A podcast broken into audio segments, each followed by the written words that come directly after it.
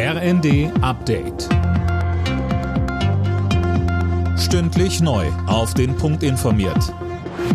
Ich bin Mia Hehn. Guten Abend.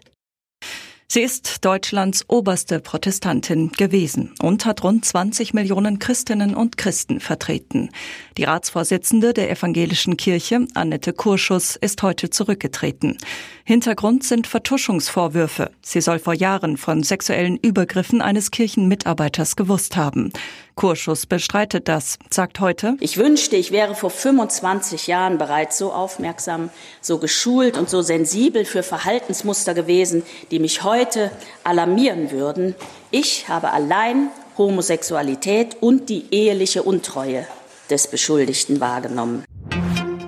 Die Bundesregierung will groß in grüne Wasserstoffprojekte in Afrika investieren. Man werde bis 2030 4 Milliarden Euro in eine entsprechende EU-Afrika-Initiative stecken, sagte Kanzler Scholz beim Afrika-Gipfel in Berlin. Scholz machte deutlich, dass Deutschland auf seinem Weg zur Klimaneutralität Wasserstoff aus Afrika braucht. Bundesarbeitsminister Heil will, dass Geflüchtete in Deutschland möglichst schnell einen Job bekommen, auch wenn sie noch nicht über gute Deutschkenntnisse verfügen. Das hat er bei einem Spitzentreffen mit Vertretern der Wirtschaft, Verbänden und Gewerkschaften gesagt. Alle Teilnehmer unterzeichneten eine Erklärung, damit der sogenannte Job Turbo für Geflüchtete jetzt besser zündet.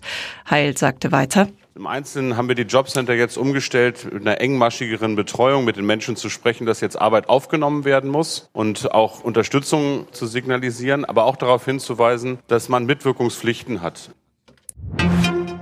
Die Deutsche Lebensrettungsgesellschaft sucht schon jetzt nach Verstärkung für die Badesaison im kommenden Jahr. Wegen Corona fehlt ein Jahrgang an Rettungsschwimmern. Die Lücke müsse geschlossen werden, heißt es von der DLRG. Alle Nachrichten auf rnd.de